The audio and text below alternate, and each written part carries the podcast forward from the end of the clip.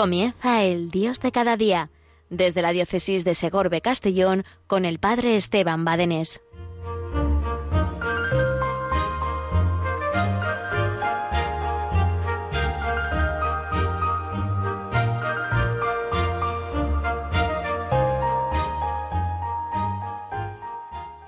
Buenos días familia, buenos días amigos de Radio María, oyentes que seguís eh, en cada momento esta radio de la Virgen. Cuánto bien, cuánto bien que nos hace esta radio de la Virgen. Es siempre un ángel de Dios a nuestra vera. Cuando queremos rezar, ahí está Radio María, que nos ofrece la oración de la mañana, la oración de la noche, los laudes, las vísperas, la hora intermedia, la oficio de lectura, toda la liturgia de, de las horas, que es la oración oficial de la Iglesia, esa que los sacerdotes, que todo consagrado, tiene obligación, obligación de amor, no obligación eh, como un peso pesado, sino obligación de amor a Dios. Eh, amo tanto a Dios que mi respuesta es la oración y la intercesión por Dios y por la Iglesia entera. entera. Eh, también la misa, la Eucaristía, cada día. Mm, hemos de ir ya a misa presencialmente. Las iglesias eh, son seguras. Ahora tenemos, eh, pues al menos en la comunidad valenciana, creo que ya en toda España, me parece, no estoy seguro, el aforo mm, pues al 100% y siempre con prudencia, siempre con precaución, ¿verdad? Como hacemos en todo momento y siempre en la vida normal, pero con precaución y con prudencia, pues ya eh, somos llamados, invitados a vivir la misa presencial. Pero, pero, bueno, a veces hay circunstancias, el trabajo, el horario, eh, la enfermedad, que no me permite eh, acudir presencialmente. Bien, pues ahí está Radio María, que me ofrece cada día la misa diaria por la mañana y por la tarde. Y luego cuántos programas, madre mía, cuántos programas que abarca pues todo temario habido y por haber, religioso, humano, siempre desde la perspectiva del Señor y siempre desde la orientación del amor de Dios. Pues hemos acabado la Eucaristía, ahora vamos a dar gracias a Dios. A mí siempre me gusta este programa, eh, pues es tenerlo como un tono de acción de gracias, porque hemos acabado la Eucaristía porque los, los cristianos necesitamos acrecentar en nosotros pues como, como ese, ese corazón agradecido. Ese corazón agradecido es muy importante, que lo hemos eh, despistado un poquito, nos hemos tal vez despistado un poquito y es importante pues recuperarlo, no olvidarlo, no olvidarlo de ese corazón agradecido. Corazón agradecido después de la Eucaristía, que el podéis ir en paz para que sé que sea la escapada mundial de la Eucaristía, que no, que no la escapada, que podéis ir en paz quiere decir id y anunciad lo que habéis visto y oído a todo el mundo. Este encuentro que has tenido con Jesucristo, ve y anúncialo. Eso significa podéis ir en paz. No significa ya has cumplido, no significa ya es no, significa ve y anuncia el Evangelio, ve y anuncia eh, lo que has visto ya, has oído, esa experiencia que tienes del Señor, pues qué maravilloso, qué maravilloso es el amor de Dios. Así que a por ello al ataque, a tener un corazón siempre agradecido después de cada Eucaristía. Y no olvidarnos, no olvidarnos nunca lo importante que es nuestro sentido de adoración. Eh, somos olvidados, somos olvidadizos siempre antes de la misa, eh, por los sacerdotes nos ponemos a confesar y, nos sentamos al confesonario y cuando no hay nadie eh, en ese momento confesando, pues, eh, pues bueno, entre oración y oración te despistas un poquito, te despistas un poquito y entonces ves a la gente que está entrando Dios mío, Dios mío, no nos acordamos de quién está en el sagrario. Cuando entramos a la iglesia no buscamos el sagrario, busquemos el sagrario. Está Jesús presente, hagamos la genuflexión, esa rodilla derecha que toque el suelo, mientras, mientras la rodilla izquierda hace ángulo recto. Hagamos la genuflexión, es el reconocimiento de que en el sagrario está Dios presente, está Dios presente, y en la consagración, el momento culminante de la Eucaristía, en el que se hace presente vivo y corporalmente sobre el altar, el, el pan se convierte en el cuerpo de Cristo, la sangre de, en, el, vino en la sangre de Cristo, es Cristo vivo presente, vivo corporalmente presente, y yo debería de sucederme como a los magos de Oriente, que cayeron de rodillas para adorar ese misterio, aquellos ante, ante Dios hecho débil niño en un pesebre nosotros, ante Dios hecho niño débil en un poco de pan, en un poco de pan, en esa debilidad, en esa humildad del el altar, Dios presente. Si os supiéramos de verdad, caeríamos de bruces, de rodillas, es lo que hemos de hacer. Y cuando acabe la Eucaristía, no olvidarnos nunca de realizar la genuflexión, hacer la genuflexión, saludar al Señor, no olvidarnos nunca. Pero yo hoy no te venía a hablar de esto, sino que te venía a hablar de un corazón agradecido por las carmelitas descalzas. ¿Y esto a cuento de qué? Que este programa siempre tiene un poco de, actualidad, buscamos un tema de actualidad. Pues bueno, pues la actualidad es que dos conventos con los cuales especialmente eh, he tenido relación en mi vida sacerdotal, como es el convento Carmelitas Descalzas de Navarmosa, en la diócesis de, Toledo. Allí fue mi primer nombramiento como capellán de las Carmelitas Descalzas de Navarmosa. Bien, pues ahora este año están celebrando los 50 años del convento, 50 años de andadura en aquel hermoso pueblo de Nava Hermosa. 50 años de andadura. Qué bendición, qué maravilla.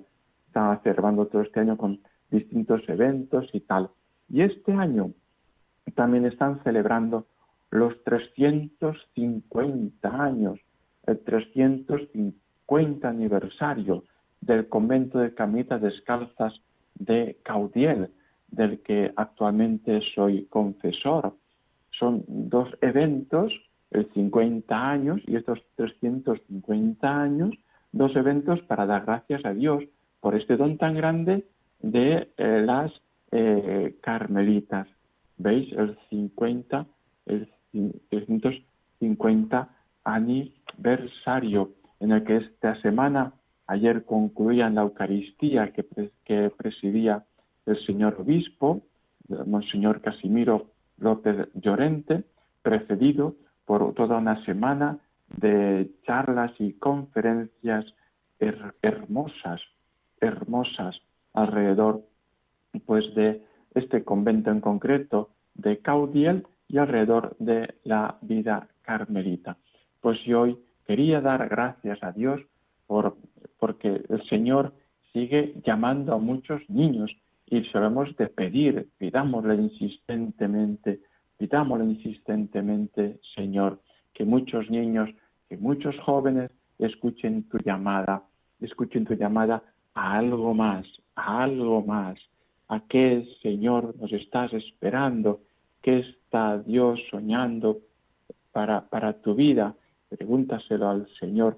Escucha esa llamada del Señor que te llama pues a la vida sacerdotal, a la vida religiosa, a la vida de monje, a la vida de, de, Cartuja, un amigo mío, ahora el día de la Inmaculada, si Dios quiere, va a entrar en la, en la Cartuja. Qué bendición, qué bendición. Es la primera vez en mi vida, en mi vida que me encuentro pues un amigo está discerniendo la vocación y estar ahí a su lado acompañándole es una bendición, un don, un regalazo que Dios me ha concedido. Pero ahora en concreto hoy vamos a dar gracias a Dios por la vida de Carmelitas Descalzas. Será después de esta pausa para pedir al Señor insistentemente que siga mandando vocaciones al Señor.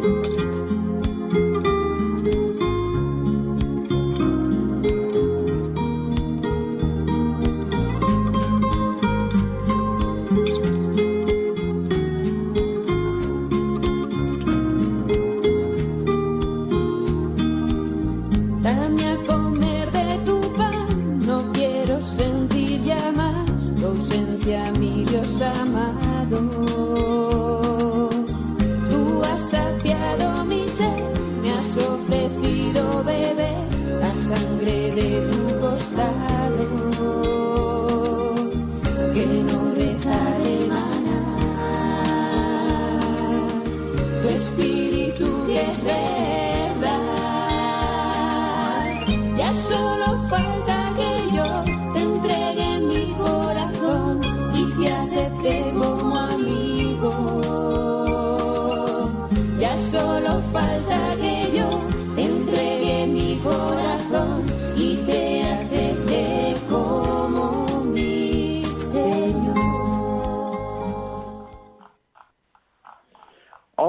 Familia, aquí estamos en este tu programa, Dios de cada día, Dios que nunca falta a su cita diaria, tampoco tú, tampoco yo, tampoco debes faltar a la cita diaria con el Señor Jesucristo, vivo, resucitado, nos espera personalmente, corporalmente presente, eh, sobremanera es su presencia en comparación a todas las demás presencias del Señor la presencia de Jesús en la Eucaristía, la presencia del Señor en el Sagrado, nos está esperando. Damos gracias al Señor hoy en este tu programa, al Dios de cada día, desde Villarreal, junto a la gran basílica, hermosa basílica de reparación de San Pascual Bailón, un enamorado de Jesucristo Eucaristía. Y hoy damos gracias a Dios por la vocación religiosa y en concreto por las carmelitas descalzas. ¿Cuál era el origen del Carmelo?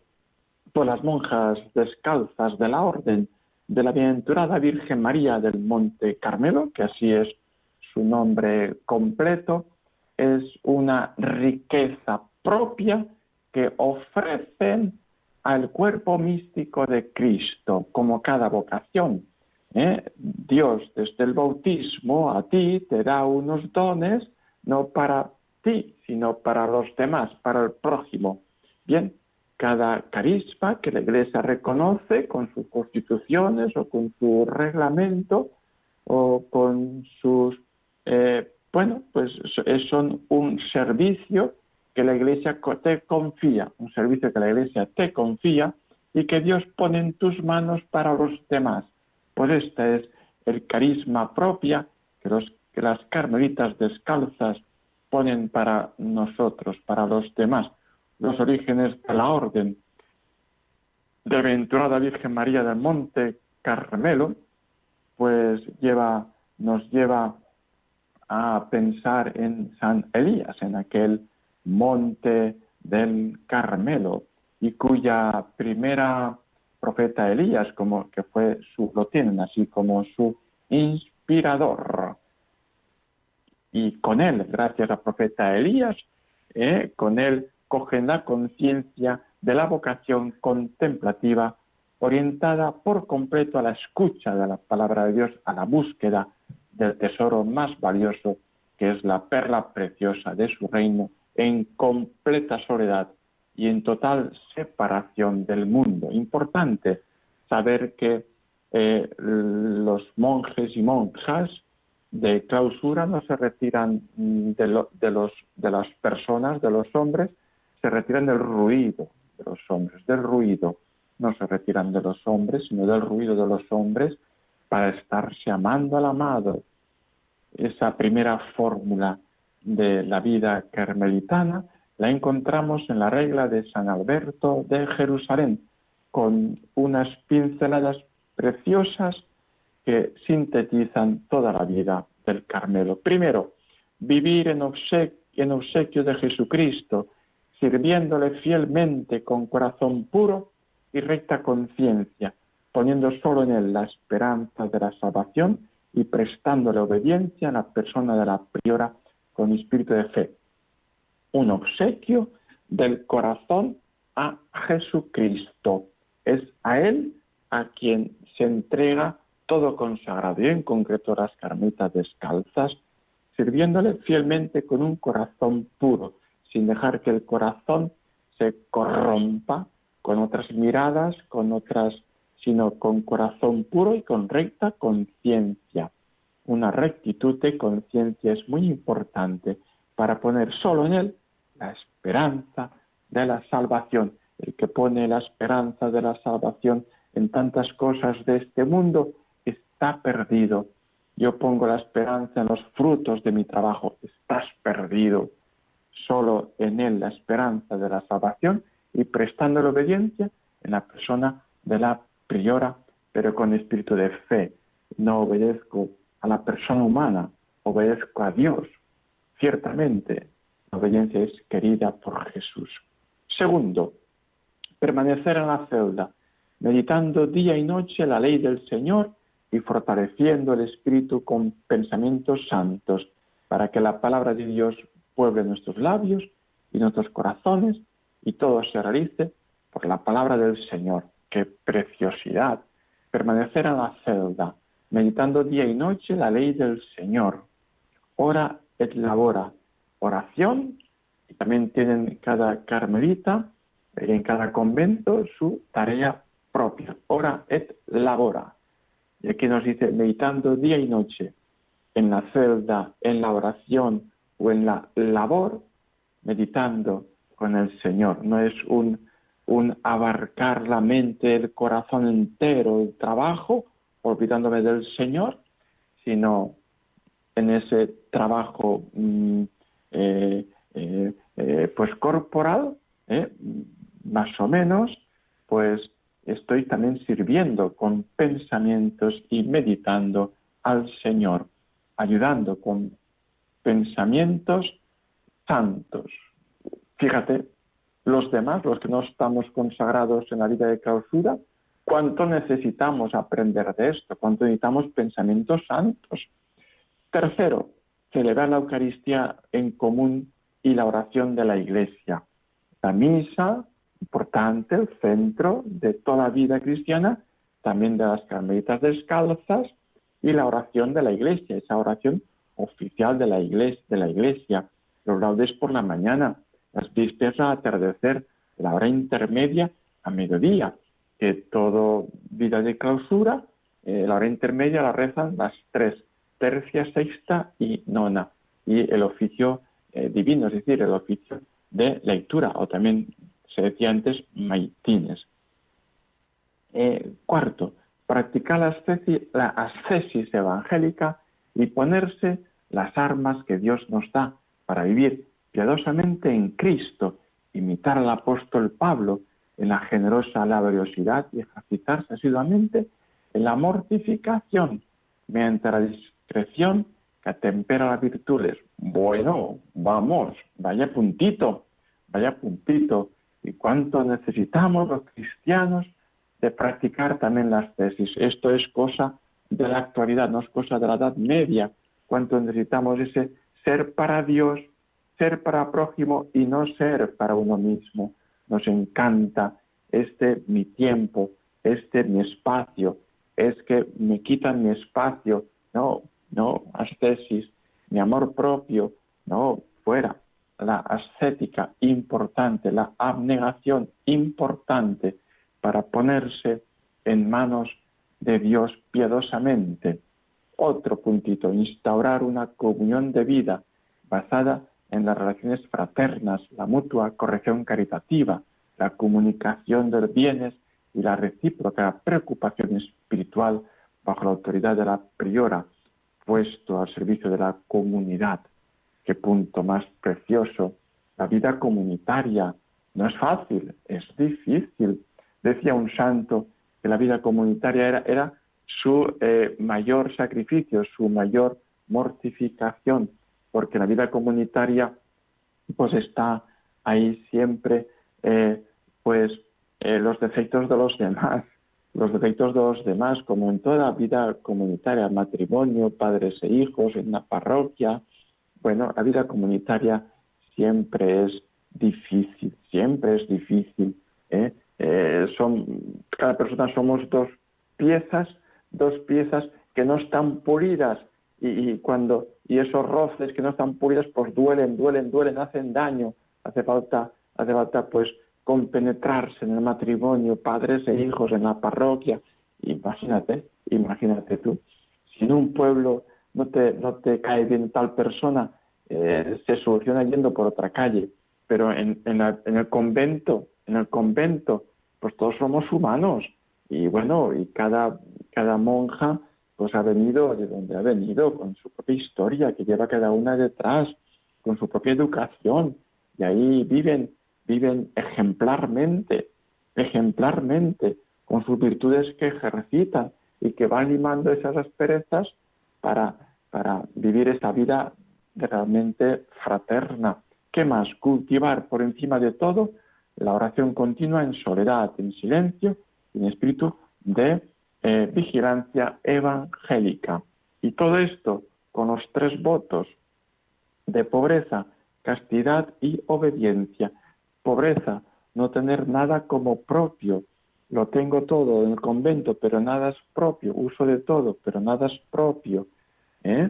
Eh, y la pobreza también, eh, no solamente material, la pobreza también, pues de no tener, de, de experimentar mis propias debilidades, la pobreza también de mis limitaciones, la pobreza también de no tener todos los talentos que yo quisiera tener. Qué pobreza más hermosa acogerla y abrazarla en la castidad, en la castidad de ese corazón, todo y enteramente eh, para Dios. La castidad no es un no, la castidad es un sí. La castidad no es, eh, no es, la, eh, no es una, un candado, la castidad es una libertad, es una libertad para poseerse plenamente y poderse dar a quien yo amo, que es a Dios, a que es a Dios, ¿verdad?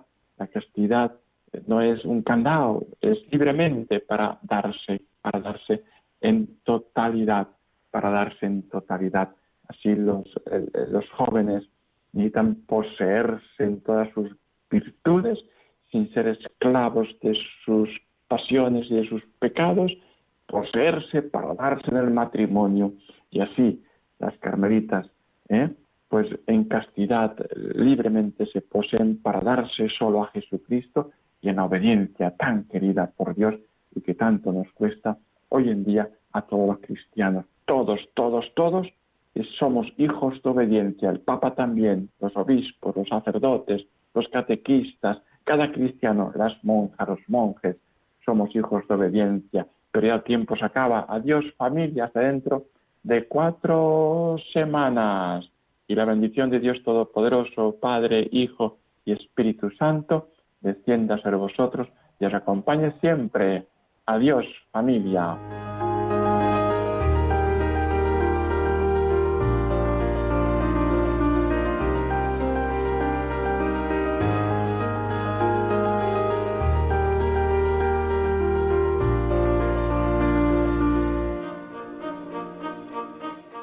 Finaliza el Dios de cada día desde la diócesis de Segorbe Castellón con el Padre Esteban Badenés.